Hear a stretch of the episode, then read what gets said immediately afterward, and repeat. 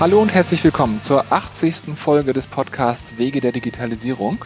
Heute spreche ich mit Anja Wagner, ein weiteres äh, Corona-basiertes Remote-Interview. Ähm, Anja bezeichnet sich selbst als Bildungsquerulantin und beschäftigt sich mit der Frage Digitalisierung und Bildung, wie kann das funktionieren. Hat da ganz viel Erfahrung und ich bin total gespannt, was wir heute alles erfahren werden. Vielen Dank, dass du die Zeit nimmst. Herzlich willkommen. Vielen Dank für die Einladung.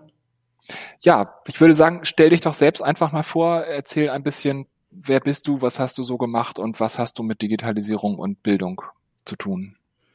Ja, ähm, ich bin vor 25 Jahren in die New Economy eingestiegen, habe vorab ein sozialwissenschaftliches Studium abgelegt und eine Fortbildung zur Multimedia-Designerin, habe dann da angefangen, zu Konzepte zu schreiben, Storyboards und ähm, bin dann irgendwie ziemlich schnell in diesem Bildungsbereich gelandet und äh, habe dann da für Agenturen gearbeitet, äh, in großen Unternehmen, in auch kleineren, für, für Städte, für Kommunen.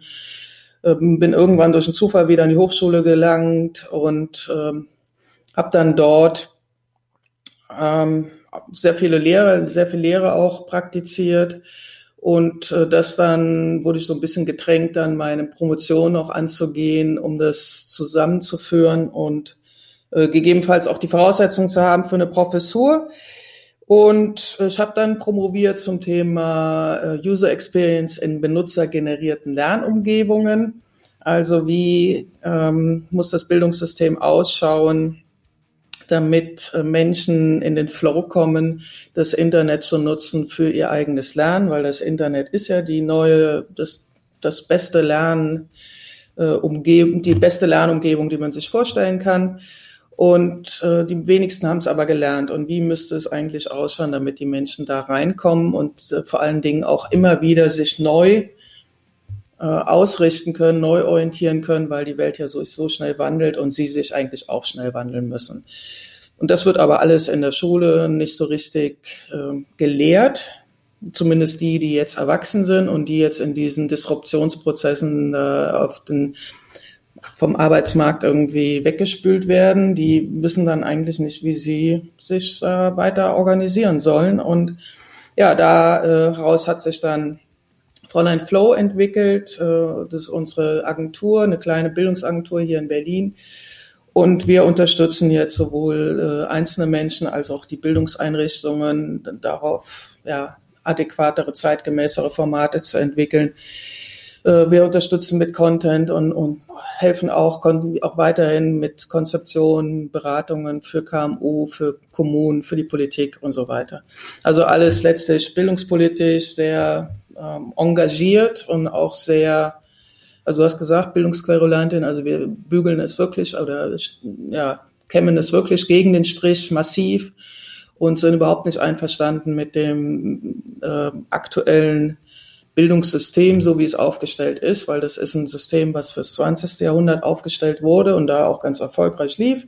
Aber es müsste halt jetzt umgebaut werden. Aber da gibt es natürlich unglaublich große Interessensverbände, die da natürlich kein Interesse dran haben, dass sich da was verändert, sondern äh, das sind halt jetzt ähm, massive kulturelle Kämpfe im Grunde, die auch vor allen Dingen natürlich im Netz dann geführt werden. Mhm. Also ich denke, das Problem kann sich jeder so ein bisschen vorstellen. Wahrscheinlich ist jeder, der hier zuhört, irgendwann mal zur Schule gegangen, vermutlich auch hier in Deutschland. Ähm, du hast gerade gesagt, kulturelle Kämpfe. Ich muss dran denken, ich habe vor einer ganzen Weile ähm, Lisa Rosa interviewt, die ist hier in Hamburg zuständig für äh, Lehrerfortbildung. Mhm. Und die hat das Problem also wirklich sehr groß gezeichnet und hat gesagt, das Schulsystem, wie es da ist, kommt ja noch aus der Zeit, als wir, also vorher, also erfunden wurde es, als wir eine Analphabetisierungsquote von, ich weiß nicht was, 90 Prozent hatten und innerhalb von ein, zwei Generationen eigentlich alle schreiben und lesen lernen sollten. Ähm, und dass aber zum Beispiel diese sechs Wochen Sommerferien, die wir haben, noch aus einer Zeit kommen, als die Kinder zu Hause bei der Ernte helfen mussten. Mhm. Also, dass das wirklich Grundannahmen über die Art, wie wir Schule machen, aus einer Zeit kommen, die von uns keiner erlebt hat. Mhm. Ähm, sind das genau diese, diese kulturellen Kämpfe, von denen du gesprochen hast, oder geht das noch in eine andere Richtung? Nö, das äh, genau, das ist die die Herkunft, wo es herkommt und äh, man kann da noch weitergehen. Ähm, wieso eigentlich dieses dreigliedrige Bildungssystem dann auch weiter nach dem Zweiten Weltkrieg fortgeführt wurde, obwohl sowohl die Russen als auch die Amis ähm, massiv daran gearbeitet haben, dass äh, das abgeschafft wird, weil das so ein typisch deutsches Ding ist.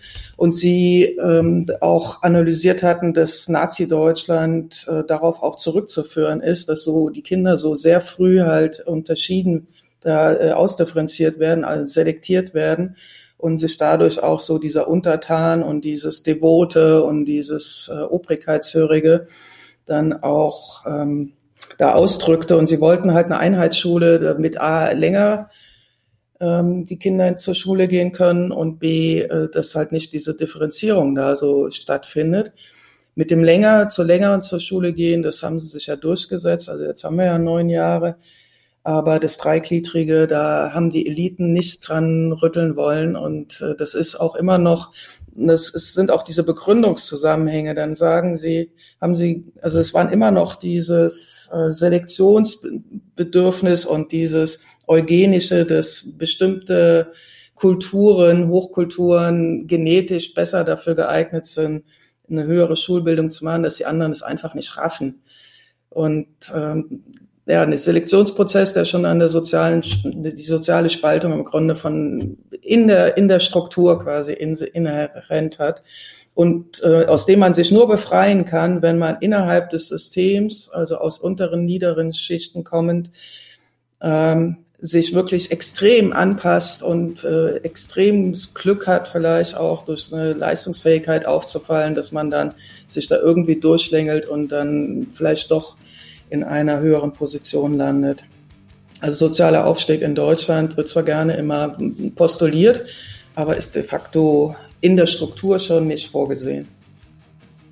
Und wie kriegen wir das mit Digitalisierung zusammen? Also das Problem, also das Problem hat ja eigentlich erstmal nichts mit Digitalisierung zu tun, aber können wir Digitalisierung nutzen, um das zu lösen? Oder lösen wir es einfach zufällig mit auf dem Weg?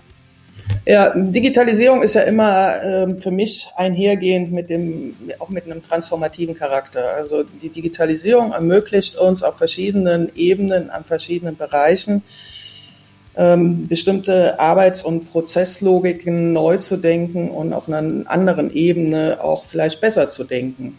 Also man kann sie natürlich auch schlechter und äh, autokratischer aufsetzen, aber man kann es auch für einen Demokratieprozess nutzen. Und insofern ähm, ermöglicht, das sehen wir ja zum Beispiel äh, im Medienbereich, da ist es ja jetzt für alle offensichtlich, dass, so wie du jetzt auch, also du bist jetzt ja auch und hast ja auch dein eigenes Radio jetzt hier gebaut. Und das ist dieses äh, Prosumer-Ding, also diese Demokratisierung des Mediums, was ja vorher nicht möglich war. Das Gleiche haben wir natürlich im Bildungsbereich auch, dass äh, Menschen auf einmal ins Internet gehen können, ohne dass es vorgefiltert wird durch irgendwelche Lehrenden, sondern sie können sich da frei bewegen und ähm, sich selber upskillen. Und jetzt kommen natürlich jetzt die, die Pädagogen, sagen, oh Gott, irgendwie, die können ja gar nicht Fake News von den richtigen News unterscheiden. Und das muss man natürlich auch alles, ist eine ganz, das ist halt diese Medienkompetenz, da muss man halt dann natürlich die Menschen auch darauf vorbereiten. Aber wenn wir jetzt mal davon ausgehen, dass nicht das Netz nur so ein Vergnügungsviertel ist, wo wir in unserer Freizeit reingehen, sondern das ist der Lebensraum der, der Gegenwart schon und der Zukunft für viele und der Zukunft ganz sicher, dann äh, müssen wir gucken, wie wir Menschen darauf vorbereiten, dass sie das adäquat für sich nutzen können, weil diese Disruptionswellen, die wir ja jetzt schon sehen in den verschiedenen Bereichen, werden in immer schnellerem Tempo in nächster Zeit auf uns zurollen, weil die Technologien im Hintergrund sich ja immer wieder massiv verändern und dadurch auch die, dieser gesamte Arbeitsmarkt sich massiv verändert und Menschen immer wieder gucken müssen, wie sie da Schritt halten können. Und das geht nur übers Internet. Das werden die mit den formalen Bildungsinstitutionen nicht hinbekommen. Ist ja jetzt schon der Fall, weil in dem Moment, wo du ähm, merkst, ah, da ist ein Bedarf, äh, da brauchen wir mehr, mehr Skills in der Bevölkerung. Wenn du dann anfängst, da ein Curriculum zu entwickeln, das äh, zur Zertifizierung rauszuschreiben und dann bist du irgendwann akkreditiert, bis das der Prozess durch ist, ist das Thema ja schon erledigt. dann ist ja schon die nächste Welle am Laufen. So, das heißt, die Leute, die, die da äh, fit sind, und das sehen wir ja im amerikanischen Markt, äh, kann man das ja schon gut sehen, weil die halt auch eine andere, nicht so eine soziale Sicherung haben wie wir. Und insofern, was wollen wir ja auch, also wir wollen jetzt keinen amerikanischen Markt hier haben, aber äh, man sieht da, wie Menschen damit umgehen, dass sie halt sich upskillen, selbstständig, selbst organisiert und das dann über diese Skills dann über bestimmte Plattformen wie Upwork zum Beispiel oder Fiverr zur Verfügung stellen und darüber können Unternehmen dann spezifische moderne Bedarfe dann auch äh, integrieren in ihre Workforce weil das kommt, die kommen überhaupt gar nicht hinterher, irgendwie ihre Angestellten schnell genug dann äh, fortzubilden, dass die halt mitlaufen können. Das heißt, es gibt neue Modelle geben und das ist sowohl auf der individuellen Ebene als auch auf der systemischen Ebene muss man das neu denken. Ich habe gerade zwei, zwei Fragen und ich weiß nicht, ob, ob die Antwort vielleicht, ähm, ob es eine Antwort auf beide gleichzeitig gibt. Also ich denke, das eine ist, du hast gerade gesagt, Medienkompetenz ist ein Thema. Also das heißt, die, die eine Frage ist, äh, lernen wir eigentlich noch die richtigen Sachen? Also müssen, müssen wir und also sowohl die, die Kinder, die zur Schule gehen, als auch wir Erwachsenen bis ans Ende unseres Arbeitslebens. Also wir müssen neue Sachen lernen und also muss, muss da das Bildungssystem inhaltlich ähm, umgekrempelt werden? Und wenn ja, was müsste da rein und was darf vielleicht raus? Und andersrum, jetzt reden gerade in Zeiten von Corona alle über Homeschooling und ähm, Digitalisierung der, der ähm, Dinge. Früher haben alle gesagt, der Bildungspakt ist nur dazu da, um Kreidetafeln gegen ähm, andere Tafeln auszutauschen. Ähm, müssen wir eigentlich viel weiter denken und dieses ganze System umkrempeln? Und wenn ja, wie könnte das aussehen? Und das ist vielleicht, vielleicht ist die Antwort die gleiche. Also, keine Ahnung. Das ist ein äh, Mega-Thema, wo ich mich eigentlich kaum öffentlich so zu äußern will, weil es, äh, da kannst du eigentlich nur verlieren. Ähm, auch weil ich selber mich eigentlich gar nicht in Schulentwicklung einbringen will. Aber natürlich habe ich vorstell, also die, das, das Curriculum zu ändern, also das bestehende System nur über eine Veränderung des Curriculums zu verändern, wird eh nicht gelingen, weil jeder einzelne, also der Geografielehrer ist der Ansicht, Geografie ist das wichtigste Thema der Welt, der Chemielehrer ist von seinem Thema überzeugt. Jetzt kommen die äh, Neuen, die sagen, Informatik muss unbedingt ein Schulfach werden. Und jetzt kommen also so verschiedene ähm, Anforderungen, Ansprüche an die Schule, das in irgendwelche Fächer wieder zu übersetzen. Das kann es nicht sein. Ähm, ich denke auch, du hast ja eben schon in dieser Rose erwähnt, also dass wir in Richtung projektorientiertes Lernen gehen müssen. Wahrscheinlich wird sie auch darüber berichtet haben bei dir, die also wirklich im, im mehr in äh, auf solchen pragmatischen ähm, kollaborativen Umgebung zu arbeiten. Also es macht für mich überhaupt gar keinen Sinn, dass selbst in einer Schule, ich weiß nicht, wie viele Mathelehrer sind, die genau das Gleiche lehren und jeder aber für sich in seiner eigenen Didaktik. Ich denke, da sollte oder könnte man weit andere Konzepte fahren. Äh, mal abgesehen davon, dass man auch in Regionen dann alle Mathelehrer oder alle Geografielehrer zusammenführen kann und als Community of Practice, äh, dass sie gemeinsam dann äh, das bearbeiten und äh, zur Verfügung stellen, sowohl den Schülern als auch den Erwachsenen, die sich da fortbilden wollen. Also man kann das ja ganz anders denken. Also wir sind, ich bin ein großer Fan von den Lernregionen und versuche das immer wieder mal zu postulieren, dass man mal die Ressourcen bündelt und ähm, sowohl nicht, also wegkommt von diesen Silos. Es ist ja so, dass in manchen Orten die ähm, Hauptschule nicht mit der mit dem Gymnasium spricht oder die Lehrer nicht miteinander sprechen und das macht alles überhaupt gar keinen Sinn. Und mal und dann haben wir ja noch verschiedene andere Bildungseinrichtungen an den verschiedenen Orten und das muss man einfach als System mal begreifen und die Ressourcen auch zusammenführen. Und dann kann man überlegen, wie wie wollen wir der Bevölkerung, also sowohl den jungen Menschen als auch dann später den lebenslang Lernenden, wie wollen wir denen eigentlich eine adäquate Infrastruktur bereitstellen, dass die sich auch wirklich dann am Puls der Zeit weiterentwickeln können. Und die einen mögen es vielleicht lieber online machen und selbst organisiert und die anderen mögen es vielleicht lieber in, in Präsenz mit anderen gemeinsam. Beides hat so eine Berechtigung und das kann jeder für sich selber dann entscheiden. Aber dafür brauchst Infrastrukturen und die können nur ähm, auf einer transformativen Ebene wieder abgewickelt werden und dann halt digital abgebildet, so dass man dann je nach Bedarf auch sieht, wo, wo, wo existiert jetzt was. Und es gibt einzelne Regionen, die das bereits angehen, aber es wurde so ein bisschen, das war auch mal in Anfang der 2000er Jahre, war das mal ein großes BMBF-Projekt, diese Lernregion, ist aber dann wieder aufgegeben worden. Ich weiß aber gar nicht so richtig warum. Es gibt Einzelne, die daran festgehalten haben, das weiterentwickeln, aber äh, man muss da viel stärker drauf eingehen. So, und zur Medienkompetenz, das hattest du gefragt, ja, wie lernt man das?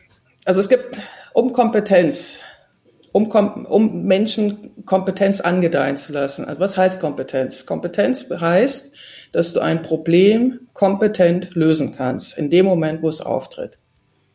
So, und was brauchst du dafür? Da brauchst du also bestimmte individuelle Fähigkeiten, um das Problem lösen zu können. Vielleicht auch Erfahrungswerte, die du aber vielleicht gar nicht selber brauchst, sondern vielleicht kannst du auch auf die Erfahrungswerte deines Kollegen oder Freundes oder wem auch immer zugreifen, weil der dir den Tipp gibt. Du brauchst ähm, eine bestimmte Kultur, die dich umgibt, die dir überhaupt die zulässt, dass du das Problem lösen darfst. Weil es nützt ja alles nichts, wenn du digital kompetent bist und dein, und dein Chef in einem Unternehmen sagt, nee, das lösen wir anders. Ähm, ich weiß, wie es geht dann nützt ja all das nicht, nichts. Und das dritte ist, du brauchst eine bestimmte Infrastruktur, also mindestens mal das Netz brauchst du dafür, das Internet, um Digitalkompetenz was lösen zu können. Auch da haben wir ja in Deutschland Lücken. So, und das alles zusammenzudenken, diese technologische, diese so, oder sozioökonomische, technologische Ebene, dann die soziokulturelle Ebene und dann die individuelle Ebene. Also was muss ich an Fertigkeiten mitbringen oder wo kann ich es mir schnell drauf schaffen, so dass ich dann das Problem lösen kann. Das muss man zusammen, also es ist weit komplexer, als immer nur nach neuen Kompetenzen zu schreien, die jeder dann mitbringen muss. Also es ist eh ein großes Problem unserer Gesellschaft, dass wir diese ganzen sozialen Verwerfungen, die wir haben, die gesellschaftlichen Verwerfungen, versuchen zu korrigieren, indem wir den Menschen weiterbilden und hoffen, dann hoffen wir im Grunde über diese individuellen Anpassungsprozesse, dass das dann, dass die das dann damit umgehen können. Und auch das wird der Form nicht mehr funktionieren, weil wir brauchen viel mehr neue Köpfe, wir brauchen tran also transformativ denkende Menschen, die, die ähm, sich auch zusammenfinden, die irgendwas unternehmen wollen, die sich dann irgendwie finden und gemeinsam was Neues aufbauen, so wie ihr auch eine Firma aufgebaut habt und dann quasi neu, also ihr habt einen Bedarf entdeckt und den habt ihr, den deckt ihr jetzt. Und das ist davon brauchen wir viel mehr. Also wir sind so eine furchtbare Angestelltenkultur in Deutschland. Also auch das ganze Bildungssystem wird nur darauf ausgerichtet, dass diese Menschen funktionieren. Auch wieder 20. Jahrhundert. Naja, mhm. also ist, wie du siehst, ich komme jetzt von einem zum nächsten. Aber ich finde das spannend. Also im Prinzip, das heißt, ähm, äh, korrigiere mich, wenn ich das jetzt sehr, sehr simplifiziere, aber wenn, wenn wir es schaffen würden, dass mehr Menschen unternehmerisch denken würden, ähm, würden wir damit indirekt auch Teile des Bildungsproblems lösen. Habe ich das richtig verstanden? Mm, ja, das weiß ich so, so da müssen wir nachdenken jetzt. Auf jeden Fall muss das Bildungssystem auch mithelfen, dass Menschen dieses Zutrauen in sich auch entwickeln und diese so eine Maker-Mentalität auch entwickeln, dass sie rausgehen und sagen, okay, irgendwie, wenn es da draußen keinen Job gibt für mich oder ich darauf keinen, keinen Bock habe, dann mache ich mein eigenes Ding. Und dann, es gibt so viele Probleme auf der Welt. Also ich meine, wir haben ja nun, weiß Gott, genug, was zu tun wäre. Wir brauchen Menschen, die, die da sich auf den Weg machen und einfach irgendwie anpacken. Und äh, jetzt gerade nach Corona oder in Corona-Zeiten, also wenn jetzt erstmal so diese ganze ökonomische, dieser Ballast dann irgendwann mal zuschlägt und ähm, ja wahrscheinlich ja doch in höheren Arbeitslosenzahlen dann mündet, äh, dann halt nicht irgendwie in die Depression zu verfallen und zu sagen, ja, es gibt ja keine Jobs, was soll ich denn machen? Sondern ja, es gibt gerade jetzt unglaublich viele Möglichkeiten, was Neues aufzusetzen. Und es ist auch überhaupt gar keine Rocket Science heute mehr. Irgendwie, es gibt ja alle Kurse online. Es gibt ja unglaublich viel, was du direkt lernen kannst und wo es Riesenbedarfe gibt. Also, ich meine, du kannst, kannst heute, wenn du, wenn du wirklich willst, kannst du dich, dann setzt du dich auf deinen Hosenboden und lernst mal ein halbes Jahr, ja, und dann kriegst du einen gut, entweder kriegst du einen gut finanzierten Job äh, in der IT, Data, Medien, wie auch immer Branche oder Healthcare oder was auch immer es da alles noch gibt, oder ähm, du ziehst was Neues selber hoch. Also es ist eigentlich ist es, es liegt alles da. Es ist, man muss es halt nur wissen, wie man es für sich und da das ist Bildung. Also in diesen Modus auch reinzukommen und den Leuten Mut zu machen. Macht, geht los. Wartet nicht auf andere, wartet nicht auf irgendein Angebot, das irgendwie ein Arbeitsamt oder irgendein Erwachsenenbildungsträger irgendein Angebot schafft, worauf ihr euch dann irgendwie bewerbt oder was ihr dann durchlauft, sondern da draußen ist alles. Ihr könnt es unglaublich guter Qualität das, das finde ich ein total cooles Bild. Also als du gerade gesagt hast, und das ist Bildung, Mut machen, das, ähm, ich finde, das ist eine perfekte Antwort auf eine diffuse Frage. ähm, was ist denn deine, deine aktuell große Challenge? Ich meine, wahrscheinlich hat sich durch Corona auch in eurem äh, Anforderungsprofil irgendwas geändert. Womit stichst du dich gerade so rum?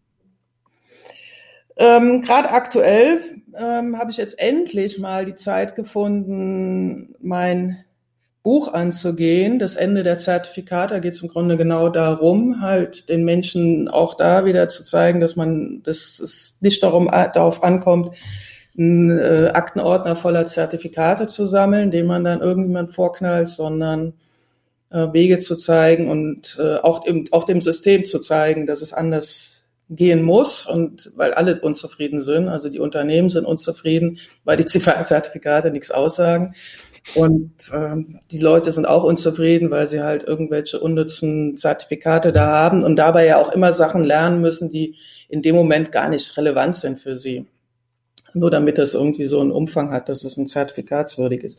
Also damit schlage ich mich aktuell rum.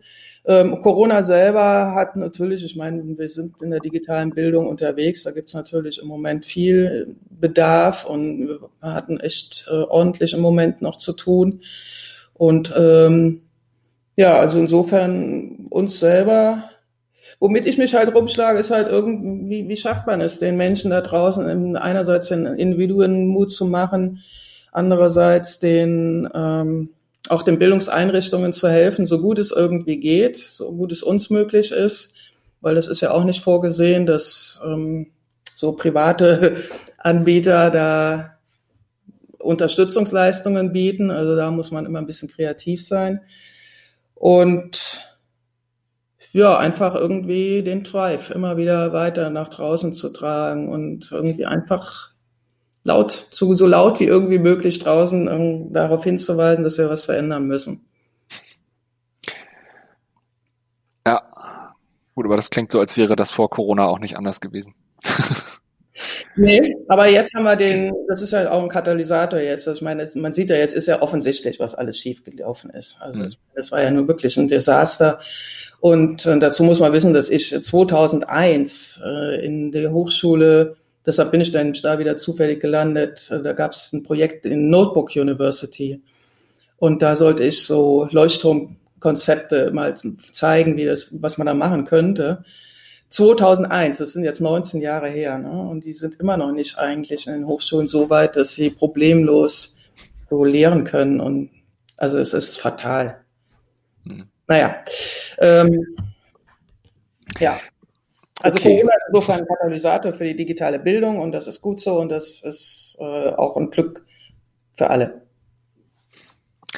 Ähm, du hast eben schon äh, dein, dein Buch genannt, wenn ich das richtig verstanden habe, schreibst du da aber noch dran, oder? Das ist an dem schreibe ich noch. Wir haben andere, ich habe andere Bücher, äh, Bildung 4.0, wobei wir Bildung mit äh, U, also B U I L Dung also ein Mittelding zwischen to build, aufbauen und Bildung. Weil darum geht's eigentlich. Ne? Es geht also darum, sich was, äh, ja, nicht nur irgendein Wissen drauf zu schaffen. Also Wissensvermittlung ist eh, kann man eh ist ein kleiner, ist ein Teil, der immer zunehmend kleiner wird, weil das Wissen, was aufbereitet ist, ist altes Wissen und wir müssen eigentlich die Menschen in den Modus kriegen, dass sie immer wieder ihr Wissen auch hinterfragen und auch wieder Neues drauf schaffen und was Neues aufbauen. Und mhm. so Bildung 4.0 heißt es ja. Cool. Äh, das werden wir auf jeden Fall verlinken. Gibt es weitere Quellen, die du nennen kannst, die wir in die große Quellenliste rund um Digitalisierung aufnehmen werden sollten? Naja, wahrscheinlich habt ihr das aber schon, Felix Stalder mit äh, Kultur der Digitalität. Ah, was, vielleicht, was vielleicht ganz interessant ist, weil äh, das ist echt bedrückend, aber auch wirklich hochinteressant, Nomaden der Arbeit. Es handelt über ähm, Menschen in den USA, die auf der, aufgrund der Krise 2008, dieser Immobilienkrise, dann ihre Häuser verlassen haben und sich dann einen, äh, wie heißen die denn, einen Trailer gekauft haben oder einen Wohnwagen und da drin leben mhm. und äh, sich dann die, über diese prekären Jobs auch in Amazon-Lagern oder überall, wo es so offenbar kann man, also da touren offenbar ganz viele rum in den USA, die wirklich sehr prekär leben, alte Menschen, also die ähm, halt dort kein auskömmliche Rente haben und davon nicht leben können. Also sehr, sehr bedrückend und andererseits aber auch irgendwie ganz nicht ermutigend nicht, aber ähm, doch interessant, wie die dann trotzdem so würdevoll leben und äh, so eine Gegenkultur im Grunde aufbauen. Und man mag sich gar nicht vorstellen, was jetzt nach Corona dann, also wird diese Gruppe noch weiter und größer werden. Aber es ist wirklich absolut lesenswert ähm, als Mahnmal, wo wir nicht hinwollen. Mhm. Ja, spannend. Ja, also gut, also mag, mag ich mir auch nicht vorstellen, was da noch kommen mag. Ja. Äh, werde ich werde ich alle aufnehmen. Also ähm, den Felix Stadler habe ich schon gelesen, aber ich bin nicht sicher, ob das schon auf der äh, Liste steht. Ähm, dann die letzte Frage für jetzt und hier. Gibt es jemanden, den du gerne ähm, in einem folgenden Interview ausgefragt hören würdest? Ja, nimm Felix Stadler. Okay, ja, perfekt. Weil der ist, der ist einfach gut und hat viele Sachen gut durchdrungen. Das werde ich versuchen. Das, äh, das ist realistischer als Elon Musk, der auch schon gewünscht wurde. ja, das stimmt. Obwohl, ja, wer weiß. Ja.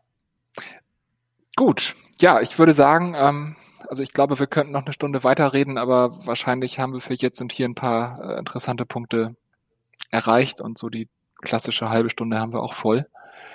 Ähm, ganz vielen Dank für deine Zeit. Ich habe wieder viel gelernt, ähm, ein paar Punkte wieder zusammengebracht, die vorher irgendwie einzeln für sich standen. Ähm, ja, möchtest du noch ein, ein Schlusswort in die Runde werfen? Ähm, nö, vielen Dank erstmal und ich bin gespannt und werde mal deine, deine Reihe jetzt auch weiterverfolgen. Und vielen Dank für die Fragen, also interessant. Okay. Und viel Erfolg weiterhin. Dankeschön. Gut, ja, das war das 80. Interview im Podcast Wege der Digitalisierung mit Anja Wagner. Wir haben über Digitalisierung, Bildung und all das gesprochen, was da so dran hängt. Ganz vielen Dank fürs Zuhören. Äh, wie immer, schreibt mir Kommentare auf wegederdigitalisierung.de ähm, schreibt mir E-Mails, wenn ihr Kommentare oder Ideen oder Anregungen habt. Teilt das Ganze in den Netzwerken eurer Wahl. Vielen Dank fürs Zuhören und bis zum nächsten Mal.